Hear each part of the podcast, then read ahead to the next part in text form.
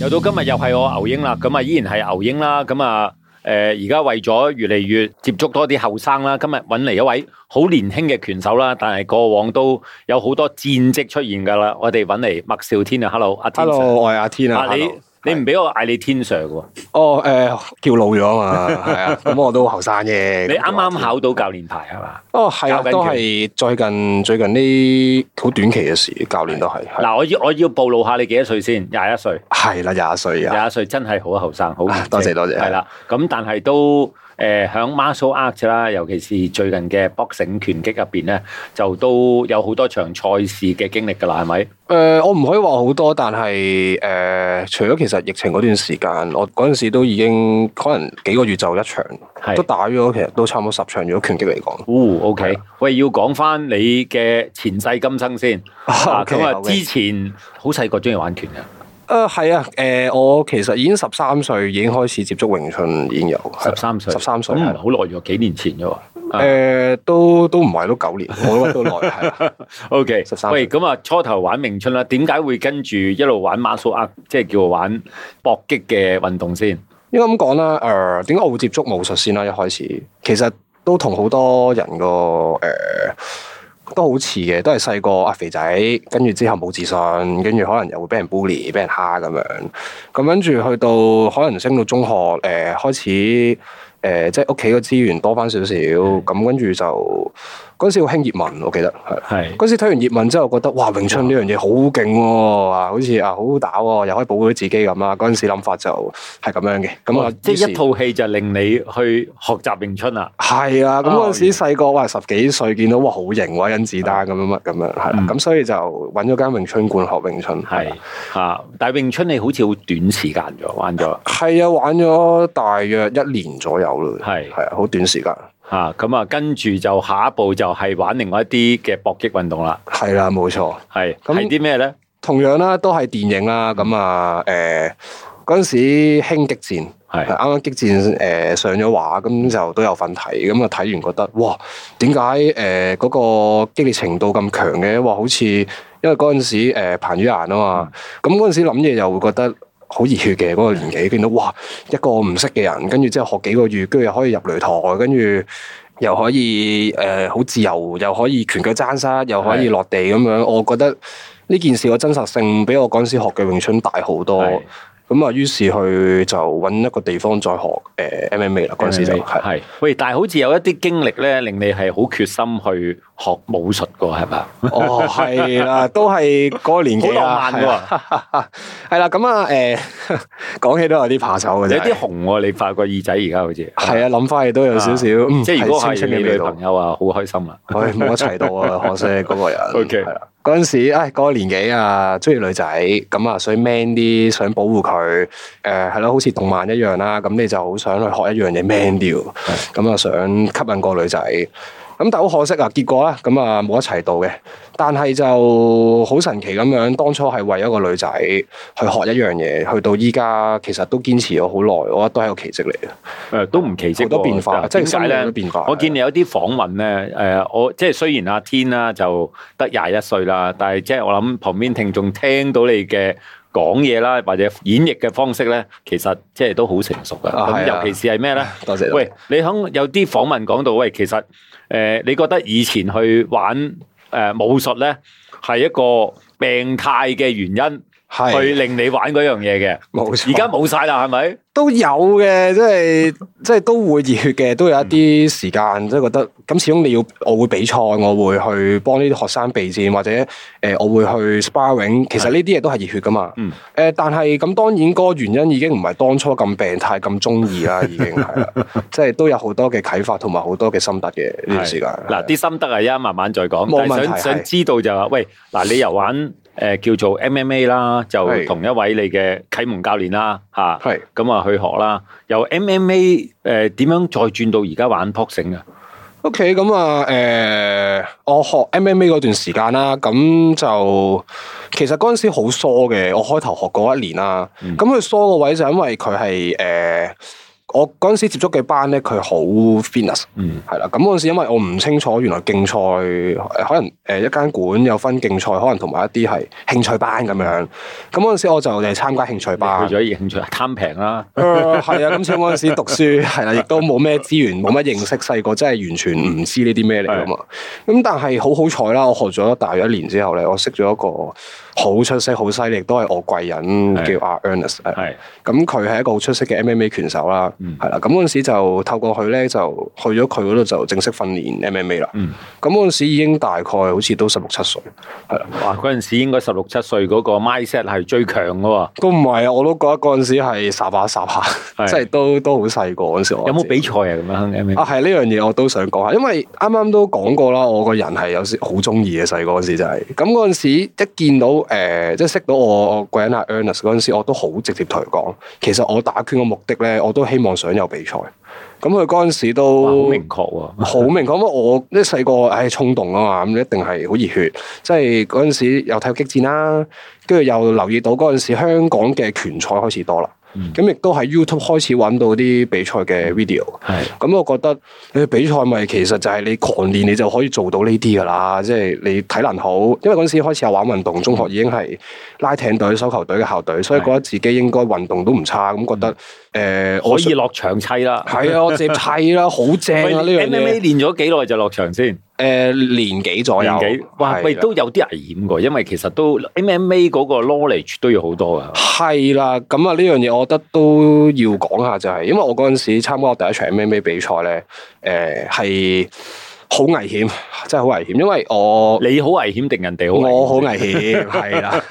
因為嗰場我經驗就係我好新，嗯因為 MMA 佢係、哦我簡單介紹咩 MMA 先，MMA 就係佢包括拳腳爭膝，跟住會有枕技，會有鎖，啊會有 control 嘅技術啦，一個規則。咁、但係我嗰個賽事個規則就冇咁多嘅，就冇爭，亦都落到地唔可以誒、呃打擊啦，即係 ground and pound。唔可以插眼，唔可以成。係啦，唔可以插話，唔可以打下面，係啦，唔可以打後路嘅。咁啊，但係誒、呃始終佢太空泛，你變相就好。如果你唔係好熟悉嗰套規則咧，或者你好熟一樣嘢咧，你貿貿然去參加咧，其實係好危險、好高風險。但係咁嗰陣時，我初學皮毛啦，學咗都係年幾，亦都。練習時數都唔係好長，可能一個禮拜練習都係得嗰兩三日。我自己覺得依家睇翻嚟講係唔夠嘅。係尤其是一個咁多規矩嘅情況下，你去參加咧，好危險。當然啦，最危險嘅事件發生咗啦，啊就係第一回合，跟住誒個對手主動落咗地，係咁我就好衝動咁樣，成個人好似想攬住佢咁樣係撲咗地下，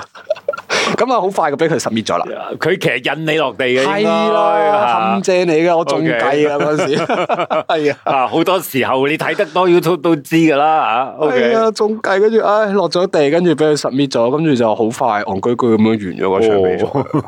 係啊。咁啊，誒呢一個亦都係誒喺 martial art 入邊都幾特別嘅咧，就係其實有敵都係一個方法嚟。係啦，跟住自從嗰次比賽係帶俾我個睇法係好多，跟住我開始反思，因為以前我係唔係好諗嘢啦，即係聽到啱啱我都介紹過我自己，我係一個好衝動，亦都好少諗後果嘅人。到真係經歷過一個比賽之後，我就會諗就係、啊，到底比賽對於一個選手嚟講係啲咩呢？或者佢需要具備啲咩條件先去比賽，亦都係點樣先滿足到其他人嘅要求呢係？喂，你打比賽其實就唔係自己一個人嘅。啊咁啊，嗯會有你嘅教練啦，會有支持你嘅人啦，咁你至都少十幾人喺出邊睇住你㗎啦。係啦，咁你就會覺得好不負責任啦。如果你咁衝動去特登為咗一場比賽去輸咗係咁，嗰陣時我諗好多關於呢啲嘢啦。啊，都幾特別喎！我發覺誒、呃即係我諗旁邊聽眾冇睇到阿天阿麥兆天啦，咁啊一個好靚仔嘅廿一歲嘅小唔朋係友唔係，好啦普。通，多謝多謝。 O K 嚇，咁啊誒，但係原來絕對唔衝動嘅，個腦亦都係可以諗到好多嘢啊！呢、個會唔會係你一路練 muscle art，即係拳擊也好，MMA 都好，其實你自己不在意，其實個腦嘅思維已經開始變緊啦。係嘅，但係其實我即係可能啲聽眾聽到我而家講嘢，好似好有文有路啦。咁但係好坦白講，我都係近呢幾個月我先至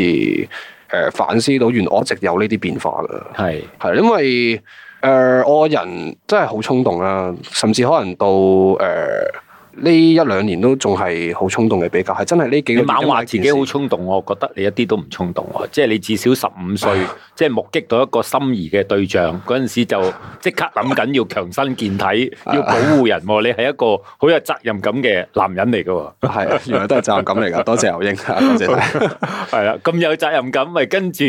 诶 MMA 之後就诶、呃、开始慢慢涉獵 boxing 啦，拳擊。誒係嘅，嗰兩種好嗱，雖然都係一個搏擊嘅競技運動啦，但系其實我覺得好唔同嘅，一個好自由，一個係有規範嘅。係啦，完全係專項我可以話係。係係啦，咁啊，诶、拳擊發生咩事咧？點解我會學拳擊咧？就係咁，其實嗰陣時我學到大概兩年左右啦。嗯咁、我嗰陣時已經十八歲，二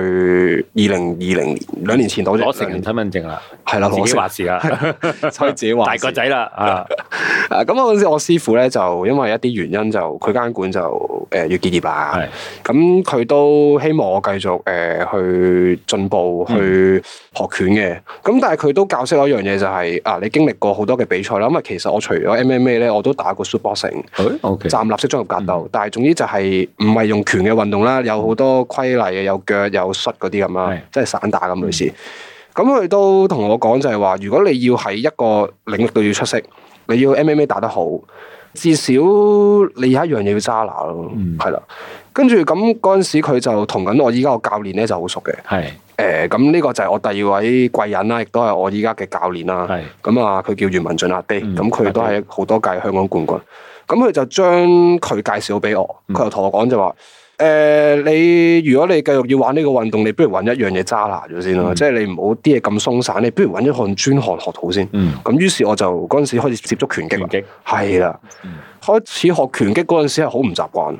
係啦，咁啊我都講下啦，好多人廢咗你個爭先啦，廢咗你啲诶亂咁出嘅嘢啫，只係係用啦對拳。只可以用一樣好係啦專注嘅嘢，同埋係啦至少要有一個好厚嘅拳套，誒呃係啦， 都係 唔同嘅個拳套係係啦，啦好好多噶啊拳擊就係咁啦係啦，啊！但係有個好處喎，其實對於練習嚟講咧，boxing 就係嗰個傷害性發生到嘅機會就冇咁大啦，係嘛？其實我又唔認同嘅呢個，因為哦你你好搏你你嗱唔認同係因為你個性格練習都好認真，百分之一百付出啦係咪咧？都唔係啊，因為誒點解拳擊個 damage 會高過其他武術咧？係誒，因為拳擊你 focus 你打擊人哋個頭多啊嘛係。係咁可能你其他武術可能會有腳啊，有身體去承擔個傷害，但係其實頭好脆弱嘅，嗯係啦、咁啊誒，雖然拳擊係已經係一個好規範嘅運動啦，但係當中嘅風險係有嘅，嗯係啦、雖然係好安全，好老實講係安全嘅，但係都始終有風險。咁長年累月，其實個頭承受太多傷害咧，係誒、呃、對比其他武術，我覺得係傷害比較高咯，係啊啦、哦，誒呢個啱嘅，呢個啱嘅，因為我啊哋即係練習嘅時候都係無論教練或者師傅都係喂打人個頭啊喎要係嘛？係啊，你因為打身嗰啲冇用噶嘛？係啊，頭係最最震撼到啊嘛！係啊如果你打身體可能冇反應，喂打頭，誒、可能嗰個人個反應就可能會好大，咁、嗯所以都會想打頭。如果打到啊俾我揀到，喂，咁講翻啦，即係其實原來你玩拳擊之前咧，都好多比賽經驗噶啦，誒啊都咁啊係嘅。咁你第一場拳擊賽係點樣先？哇！第一場競技賽好緊張，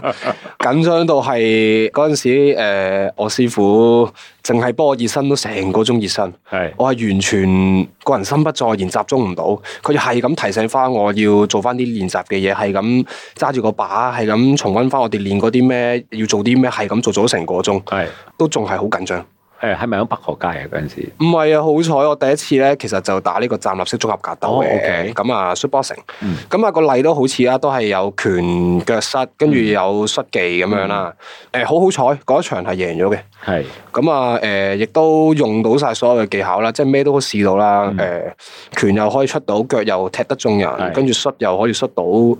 嗰陣時就好自大啦，但係變 得就係啦，第一場贏就導致 到啊，你都反省到，哎有一個少少自大嘅感覺係嘛？係啊，覺得自己唉得啦，掂啦，覺得自己可以即係有翻個水準咯喎，嗯即係我都學咗可能一兩年，即係已經嗰陣時覺得就係我學咗咁短時間係差唔多啊，即係覺得嗯好囂啊，係 嘅。咁但係講翻啦，第二場就 MMA 嗰場，咁啊輸得一 敗塗地，就啱啱講嗰樣嘢啦，係 OK 咁啊開始就先有反思。嗯啊，跟住誒 boxing，譬如話我見啦，即係誒點解會揾你上嚟訪問咧？我就啱啱睇到你有條 YouTube 片，係咁啊同另外一位拳手打嘅，我見兩位咧，包括你啦，梗係诶、其實都好，即係如果以咁年輕嘅拳手咧，就好少可兩個都咁搏嘅喎。啊！大家都係拳來拳往嘅喎，冇避拳嘅喎。哇，啊精彩啊！呢場啊我都呢一覺得場係我打咁多場比賽打得最入肉同埋最激烈嘅比賽，係因為打三彎三彎都冇冷場，係咁冇流冷場，係真咁係冇冷流冇場，冷係啦，場，大家都冇揸流灘， 係啊，我個體 能都都唔差啦，我覺得，但係我都揸乾晒。係係啦，咁可能睇 video 未必睇出，但係其實我個體能已經係跌到係好低咯，咁亦嗯都好耐冇試過啲咁嘅比賽。係係啦，咁啊發生咩事咧？咁嗰日係打一個誒 Inter Club 啦，咁啊對手咧都係同我一樣都有教練啦，係咁啊都係一個出色嘅教練嚟嗯嘅，咁啊大家都差唔多年紀嗯，我哋打嗰場六十七公斤嘅比賽，係係啦，咁啊大家拳有拳，即係大家都搏拳啦，亦都冇頭啦，咁但係好睇個位就係誒，我講我自己先，咁喺片入面咧，其實我係用咗一個壓迫式嘅打法，嗯呢個亦都係我嘅 style 嚟嘅。係就係我會觀察你嘅權線，嗯我會盡量可以避開你嘅權線。我有足夠嘅信心嘅話，我就會做埋一個 counter 嘅動作。係即係簡單嚟講，就係對方嘅拳一嚟到，我可以避開嘅同時，我會打得中你。嗯咁啊，如果做到嘅話咧，其實對於對手嚟講咧，佢個體能消耗係相當大嘅，嗯即係佢一出拳，跟住嗰下就俾人推一推跌，咁嗰下其實係好喘氣噶嘛。咁就我最擅長呢啲戰術，所以我就係咁誒會壓住佢，壓住嗯佢，然之後佢一走咗，我就會跟住佢 cut 佢想行嗰個方向，我就用呢個戰術。我就見你好多時候都係對方出拳咧，你就跟住出拳去迎佢啦。係啦，咁嗰啊下，如果中嘅咧，佢係好重嘅係啊，咁佢都即係我我即係有啲經驗，我都喺場上都已經開始有足夠嘅冷靜，知道對手嘅狀況會係點，嗯係啦、喎。OK，咁啊，嗰場個戰果係點先？诶，赢咗嘅，係啦贏咗嘅， ，OK，兩個都係打到尾噶啦。打到尾，打到尾係噶啦，其實兩位個表現都好出色，咁啊當然啦，即係無論計點數啊，或者計個技術咧，就咁你係優勝啲啦，咁係啦優勝啲嘅啊我講 D 啊，等你唔好咁囂啊嘛。系明嘅，係啦啲嘅，啲嘅，啊，OK，咁啊，其實去到嗱，你經歷過詠春啦、MMA 啦，去到 boxing 啦，其實三種嘅 martial art，其實同你個成長一路陪住你成長嘅喎，嚇、個感覺上面呢三種嘅 martial art 係咪有分別嘅咧，定係點？诶、形式上啦，即係可能一招一式咧係有分別嘅，嗯，咁但係其實佢都係講緊同一樣嘢嘅，我自己覺得诶、誒任何武術，因為我其實都有學過泰拳啊、散打，其實都係诶、誒一個名嚟嘅啫。嗯，其實誒、呃任何嘅武術運動啦，喺我嘅睇法嚟講咧，其實都係講緊一樣嘢，就係、槓桿咯。嗯。係啦，就係槓桿，係啦。咁啊，誒、即係可能簡單嘅例子啦，可能我係詠春，我攞詠春同埋拳擊去比啦。系咁我嘅睇法咧，詠春咧好多時有嗰啲咩問手啊，即係隻手會伸咗出嚟，有嗰啲黐手嘅動作咧，其實喺拳擊度都有類似嘅誒 concept 嘅。系係啦，咁個 concept 就係咩咧？誒、黐手喺我嘅認知就係、誒、當兩樣嘢接觸嘅時候，我哋會感受到對方嘅力流啦，嗯係啦、咁跟住就會作出相應嘅反應。咁啊、其實 boxing 都有嘅，但係可能只不過唔係兩隻手黐埋一齊，嗯可能係離手，嗯但係你都會知道對手嘅出拳嘅方向啊啦，或者佢走嘅方向係邊度噶嘛。係所以其實嗰個 concept 係差唔多，只不過係一個名嘅分別咯。個練習嘅唔同啦，練習唔同係啦嘛，但啊係其實好練習唔同啦相似嘅所啊有武術係啦。咁我講下咩槓桿咧？槓桿就係點樣用最少嘅力打出最大力嘅拳咯。其實都係講一樣嘢，係啦。係即係點樣可以嗰一拳出去就係借埋個地下力啦，係嚇啦腰力啦，力從地起啦就係啊成但日係呢個講係容易喎，但係你要經歷過好耐好耐嘅練習先觸摸到嘅，係咪啊咧？誒冇錯係，因為始終每個人嗰個感受都唔同，係所以嗰、個誒、開竅啦，我會覺得係開竅嗰個狀況都唔同，嗯係啦、啊，喂，佢有一樣咧就真係要你分享下嘅，咁誒、呃即係你自招啦，就係、話以前中二年代，因為要玩武術呢樣嘢咧，係一種病態嚟嘅，咁慢慢轉化成咧，你而家個有個感覺咧，就係、話喂，其實呢一種生活係一個叫自律同埋修為呢一個方面對你影響影響好大嘅喎，冇錯，係啊。咁啊，可能當初或者好多人個誤解就會覺得啊，打拳其實就係一啲好 physical 嘅運動啊，嗯即係會覺得我掌上壓做得一百下，我一百米衝刺可能一段時間內衝到，咁我睇得一定好。其實就唔係嘅，當中有好多我啱啱都講過啦，轉行誒佢有佢嘅技術含量喺入面，佢有佢嘅方法，佢有佢嘅哲學喺入面嘅。其實打拳係要諗好多嘢噶嘛。誒係啊，但係其實都好簡單嘅嘢嚟嘅啫。哲學咪即係對於我嚟講，哲學就係、誒、呃你點樣喺呢項興趣揾解決到你生活其他問題咯。咁呢個就係運動嘅哲學咯。哇！呢、個你講啊，嗰幾句好簡單啦，但係好深喎、心可以好深嘅，但係簡 單我都可以講到好簡單。 咁啊，嗱，旁邊聽眾咁啊，都可以注意下我哋喂前面而家喺我面前呢位麥兆天啦，呢位小朋友啦，啊唔好介意啊，因為我老你好多啊，冇問題所以嗌你小朋友我都覺得好啦。細個啫咁但係所講嘅或者所體會嘅咧，其實真係可以咁講，誒、我都係早十年八載先體會到嘅。咁我今年都六張噶啦，冇得走噶啦。所以你原來咁後生已經可以體會到好多嘢咧。咁我覺得呢幾年你嘅拳擊練習咧，即係除咗響體能啦，或者技術表現對你一個好大嘅幫助咧。喂，原來你個成個 mindset 思想都即係叫做個修為都好高喎， 即即係啊，都托賴自己有識到個好嘅教練啦，尤其是依家嗰兩位阿阿阿迪師傅同埋阿 D 師傅，係佢 OK 哋。都俾咗好多關於呢啲嘢嘅，我喺度灌輸呢啲嘢，啊咁我自己都學到，係誒兩位師傅都嗰個修為都好深嘅，即係好深啊！佢哋 OK 但我都聽唔明佢哋講咩，所以啊聽 唔明，聽咗幾次啦，係嘛？OK，喂，嗯咁啊，嚟緊有啲咩賽事準備先誒，呃我會四月十五號就去呢個台灣打呢個 T 一積分賽。拳？OK，擊嚟嗯，同埋我會